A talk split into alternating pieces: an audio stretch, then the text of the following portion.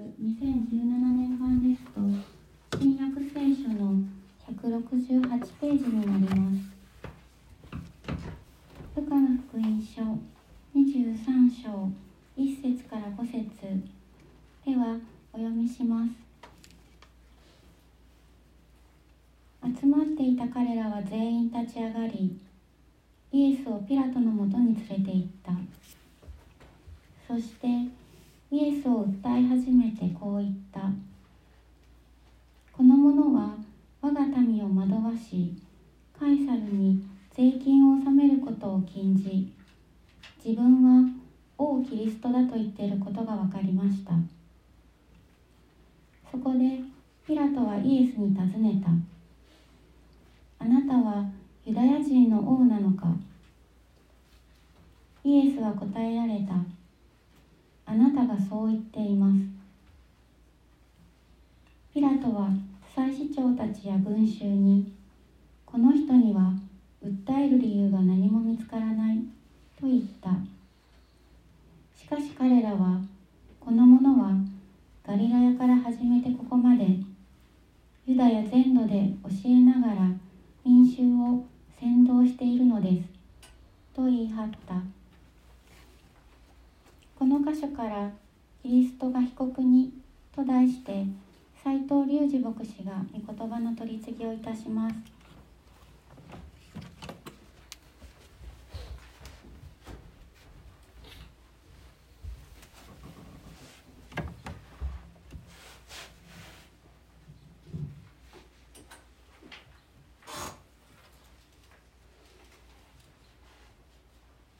おはようございます。口頭無形という言葉があります、えー口頭無形根拠がない現実味がないでたらめというような意味の言葉です。先週に続いて今日の箇所もまさに口頭無形なことが記されています。なぜならばイエス様が裁判の被告になっているからです。この方は神の子です。全世界を作られた方。救い主。この方こそ全世界を裁く方です。裁判官の席に座るべき方が今日人間たちによって訴えられ尋問され死刑を求刑されている。最もありえないことがあってはならないことが起こっているわけです。23章1節。集まっていた彼ら全員は立ち上がりイエスをピラトのもとに連れて行った。朝そこにいた、まあ、あのサンヘドリンっていうユダヤの最高議会宗教議会があるんですがその全員が一斉に立ち上がったわけですね、えー、原文ではもうおびただしい群衆って書いてますから何百とかの人たちが一斉に「さあ行くぞ」ってなもんで立ち上がりイエス様を連れてローマの総督官邸に向かったわけです。前回の箇所でイエス様はご自分が救い主なのだということを認めました。ご自分が神の子であるということを認めました。そこで人々はよしこれで証拠が揃ったぞと。そうなったわけです。そして総督。まあ総督っていうのはローマ帝国からこの地域の支配を命じられている総督。ピラトのところに向かったわけです。というのはですね当時はこの世界全体はローマ帝国に治められていたので死刑を実行するためには総督の許可が必要だったからです。それにしてもどうしてこうなるのかっていう話ですよね。確かにイエス様はご自分でご自分のことを神の子であると認めました。なぜならば神の子だからです。神の子である方が私は神の子ですよと認めた。正しいことを言われたわけです。救い主だよって救い主だから救い主だとおっしゃったんです。なのにそれが偽証罪であり冒涜罪として有罪になっていく。イエス様が救い主だって言える証拠が3つあります。一つはイエス様の話された言葉です。イエス様が語る言葉は常に正しく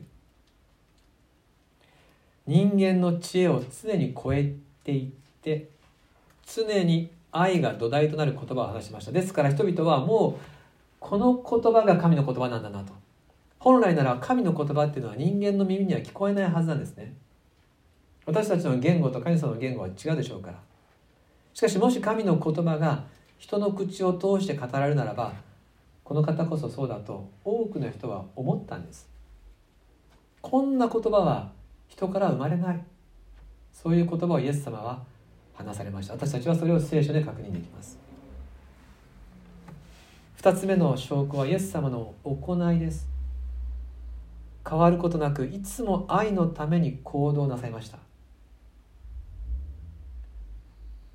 たった一人の人を助けるために町々を巡りました。また多くの奇跡を行いました。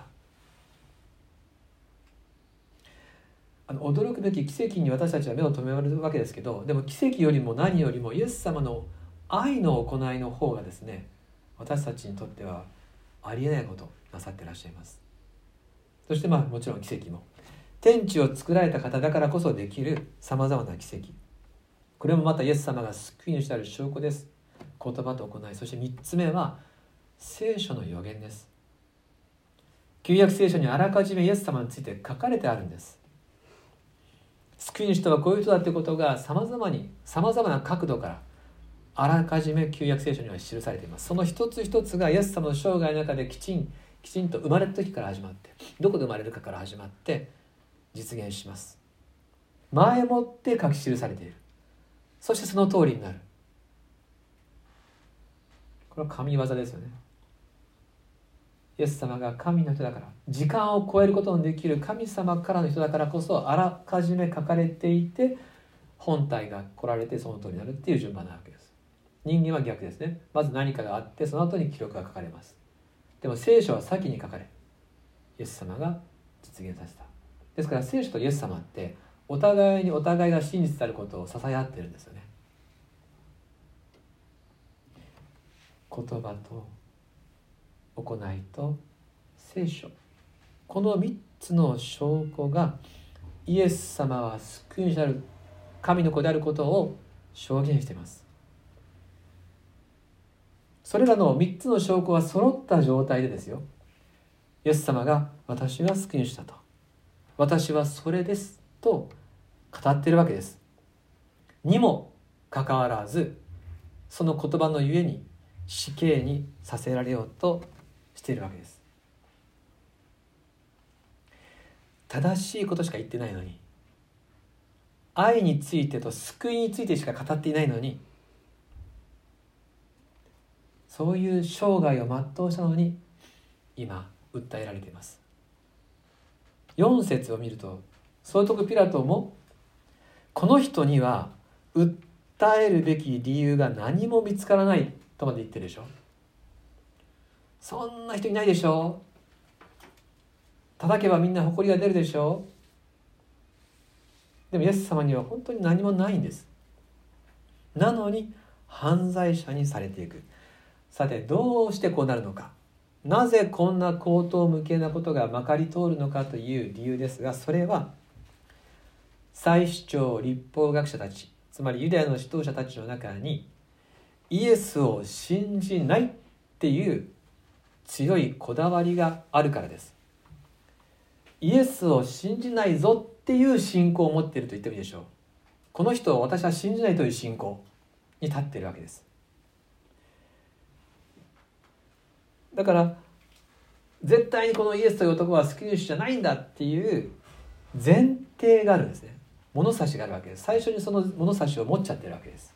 そうなりますとどうなるかというとこの方がご自分が救い主だって言ったら嘘をついたってことになるわけですね。自分の方にある前提がこの男は絶対に救い主じゃないっていう前提を最初から持っている。するとその人が自分は救い主だと言った。この前提の物差しとイエス様という現実を比べてあ間違っている。故にこの人は嘘つきであり有罪であり死刑である。そういう結論。めちゃくちゃな論理に思いますよね。自分の物差しが絶対になっている。物差しが間違っていると結論も間違うに決まっているんです。旗から見たらめちゃくちゃな話ですが本人の中ではそれがおかしいと思わない。これは私たち人間の現実です。人事では実はないわけですね。私たちも自分の物差しを絶対にしてしまうせいで間違った結論を出すっていうことを常に繰り返してきたのではないでしょう。どんなに学歴がある人でもどんなに経歴のある方でもこの間違いを犯します。間違った物差しによって間違った結論が出てくる思考回路。厳しい言い方ですが汚れた理性と表現することができるでしょう。人事ではありません。私たちには理性が与えられています。物事を論理的に考える力がありますがしかしその最初の前提が汚れていたらもう結論は間違ってしまいます。こうしてユダヤ人たちはイエス・キリストが神の子であるとご自分を認めたゆえに自分たちの汚れた理性によって死刑であるという結論に至り数に物を言わせて総督ピラトに圧力をかけているわけです。2節に出てくる訴え。これはイエス様がおっしゃったこととはかけ離れたことを言っている不誠実な言葉であります。2節。そしてイエスを訴え始めてこう言った。この者は我が民を惑わしカエサルに税金を納めることを禁じ自分は王キリストだと言っていることが分かりました。たった一行の訴えの言葉ですがこの中に3つもですね、えー、総督ピラトを不安にさせる要素をギュッと入れてるんですよ。一つ目はこの、まあ、民の惑わしから暴動の可能性がありますよっていうこと。二つ目は税金の拒否がありますよと。三つ目は皇帝カエサルに対立する王ですよっていう。これらのキーワードこれはね総督が一番恐れていること注意していることです。この地域で暴動を起こしてはならない。税金はちゃんとローマに捧げなくちゃいけない。カエサルに対立するものは潰さなくちゃいけない。それを使命を持ってきてるわけです。その3つにしっかりとポイントを絞って訴えています。でもこれはイエス様がおっしゃってないことばっかりですよね。彼らの不誠実な言葉遣い。これまた人事ではありません。私もまたこのように主観を交え都合よく色付けをして偽りの情報を伝えてでも思い通りにことを運ぼうとします。フェイクニュースって言いますよね。もう今はニュースを見てもどれを信じてか分かんないですね。NATO 側が出す情報とねこのロシアで言われてる中国で言われてる情報全く違うわけです。あっちの国ではプーチンさんはヒトラーでこっちの国ではプーチンさんはいい人だっていうですね。なるわけでしょ。みんながみんなプロパガンダのために情報を曲げて都合よく都合よくしていく。戦争を経験された方はよくご存知ですよね。大本営発表。どれほど日本の政府が軍部が日本人に間違った情報を流して戦争に駆り立てていったかっていうことをご存知でしょう。一言でありません。私たちもそうなんです。個人的な関係の中で家族内の喧嘩の中で職場の揉め事の中で私たちは自分に都合よく不誠実に言葉を使います。こうして救い主である方がご自分が救い主であると果たしたことによって被告になっていく。こんな口頭無形なことが起こった。それは訴えた者たちの汚れた理性と不誠実な言葉によるもの。一言で言えば人間の罪がこんなことを可能にしました。保身と妬みに心が染まった祭司長たち。その人々の罪の力がこんなことを可能にしました。ですから聖なる神の子が人間たちによって訴えられるっていうこの口頭無形さの度合いこの大きなエネルギー度合いはすなわち人間というものの罪の根深さの度合いと比例してるわけです。こんなことがまかり通るほどに人というのは罪深いのだっていうこと。そしてそれは一言じゃなくて私の中にもそんな罪があるんだっていうことを今日ご一緒に確認したいと思うわけです。無罪の人を死刑にするという罪の計略。ユダヤの指導者たちが思った通りの筋書きが進んでいくわけですが私たちはしかし一歩離れたところからこの状況を眺めることが許されています。新約聖書を通して私たちは神様と共にこの出来事を見ることができます。すると分かることは神様のプログラムっていうのも同時進行してるんですね。イエス様の目的は私たちの罪のために身代わりに死ぬことでした。それは最初からイエス様の方ではプログラムされてたわけです。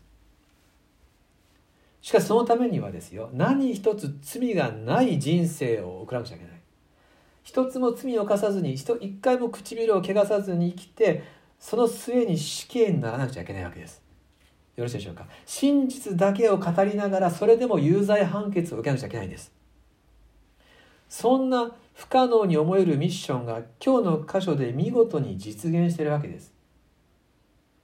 ですから人間たちの罪の行い口頭無形な悪の蛮行がなされていく時に並行して同時進行で神様の救いの計画が進んでいるわけです。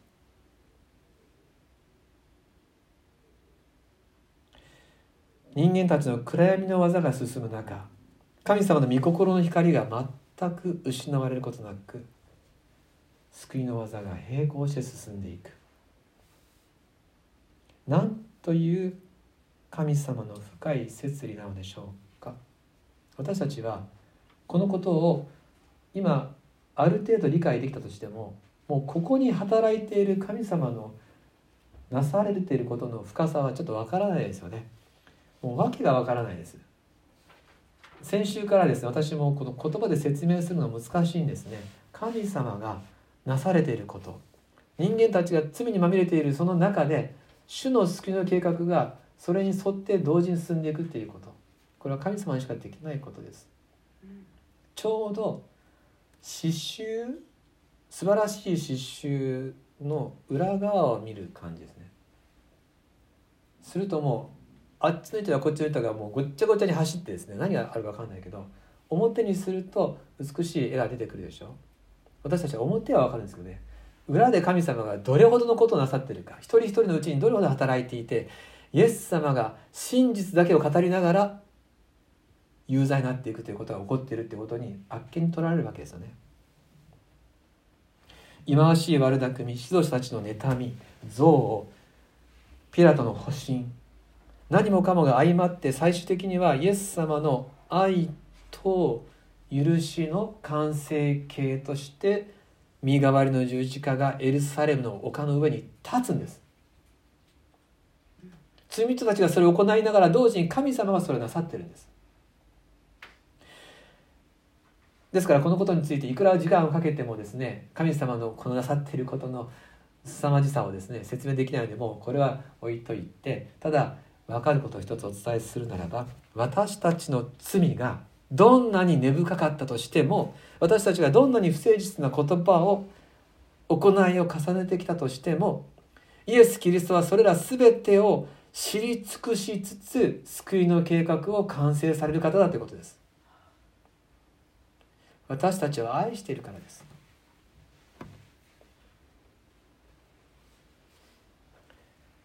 3節4節の総督ピラトのやり取りを見てもイエス様の救い主としての姿を見ることができると思います。3節4節お読みします。そこでピラトはイエスに尋ねた。あなたはユダヤ人の王なのか？イエスは答えられた。あなたがそう言っています。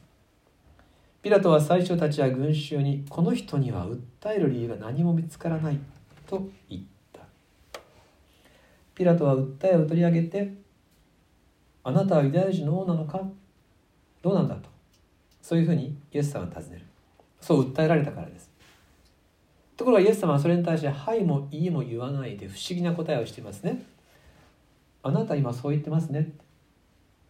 今あなたそう言ってるよね。これはつまり今あなたが言った言葉はあなたから出たものなのかっていう問いかけだと解釈できます。人の受け売りはなくって自分のこととしてそれを言っているんですか？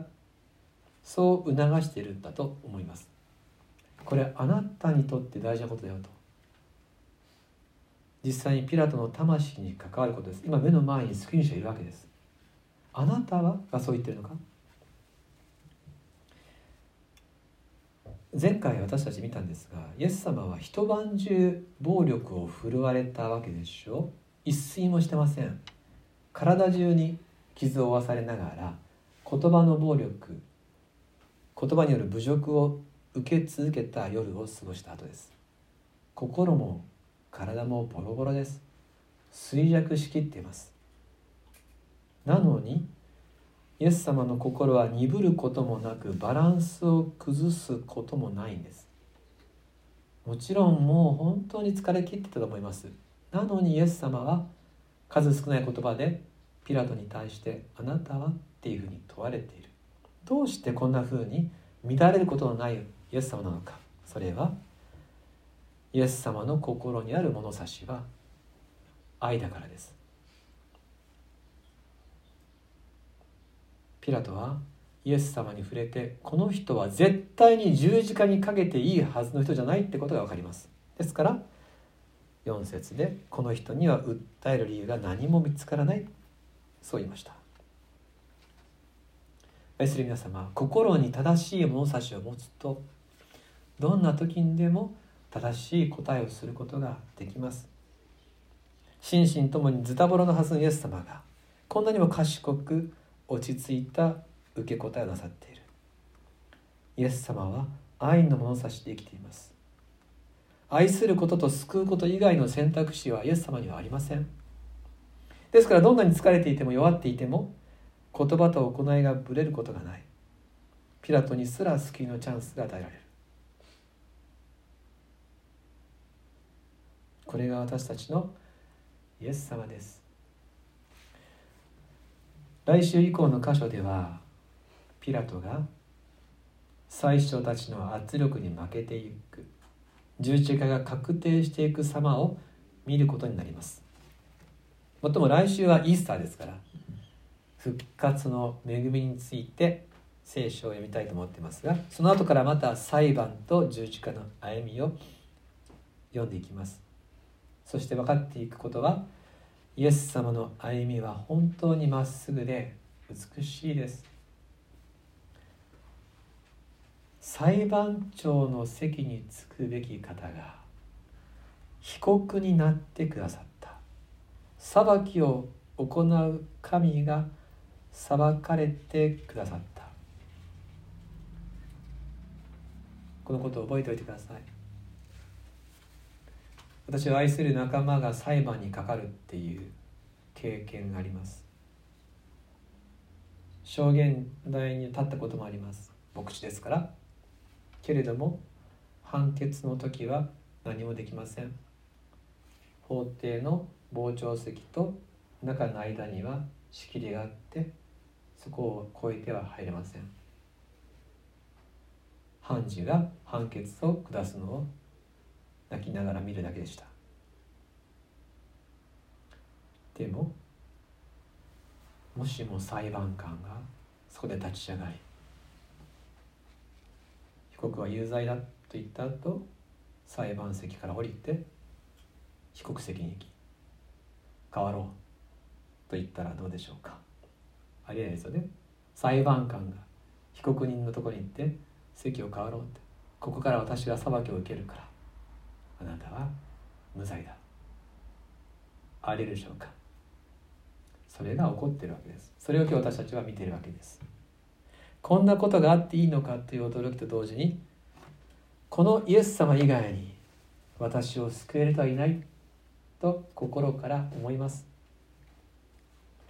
間違った物差しを持ち間違った結論を繰り返し不誠実な言葉を話す罪の奴隷であった私。この私を救うために聖書の予言通りイエス・キリストはこの世界に来てくださいました。私のために裁かれてくださいました。私のために十字架で死んでくださいました。愛しているからです。愛は今も差し出されています。愛は惜しみなく差し出され続けています。今週は受難週です。本当に恵みの時です受難週。十字架と私を考える1週間。普段私たち教会はどうやって福音を伝えようか。誰にどう伝えようかっていうことを考えますが今は贅沢なことに受け止める時です。私のためにイエス様が死んでくれたことをただただいっぱいに感謝を持って受け止めながら今週もイエス様と歩んでまいりましょう。どうしてもご一緒に心に刻みたい御言葉を2つご一緒に読みます。まずヨハネの福音書3章17節今日のまとめのような言葉ですヨハネの福音書3章17節。開かれた方はページを教えてください。ヨハネ3章17節。180ページ。180ページ。今日お伝えしたことがたった3行で書かれていますね。ではお読みしましょう。3はい。神が御子を世に使わされたのは世を裁くためではなく御子によって世が救われるためである。本当に大事な言葉なので忘れたくないのでもう一回言いましょう。3はい。神が御子を世に使わされたのは世を裁くためではなく御子によって世が救われるためである。どのように救われるのか。裁きじゃなくて救うことの中身がもう一箇所。第一ヨハネ4章10節。ヨハネの手紙第14章10節。聖書の後ろの方ですね。何ページでしょうか？483 483ページ。第一ヨハネ4章10節。お読みしましょう。3はい。私たちが神を愛したのではなく神が私たちを愛し私たちの罪のためになだめの捧げ物としての御子を使わされました。ここに愛があるのです。もう一回見たいですよね。もう一回3はい。私たちが神を愛したのではなく神が私たちを愛し私たちの罪のためになだめの捧げ物としての御子を使わされました。ここに愛があるのです。お祈りします。天のお父様あなたをお父さんと呼べることを感謝します。私たちはあなたの子供です。あなたの子供という幸せな場所に立てるのは私が努力したからではありません。あなたの愛の技です。裁きをなさるべき方が裁かれてくださった。キリストの身代わりの命が今私を生かしています。あなたの愛のゆえにあなたをお父さんと呼びます。永遠に私たちはあなたと生きていきます。イエス・キリストの名によって祈ります。アーメン。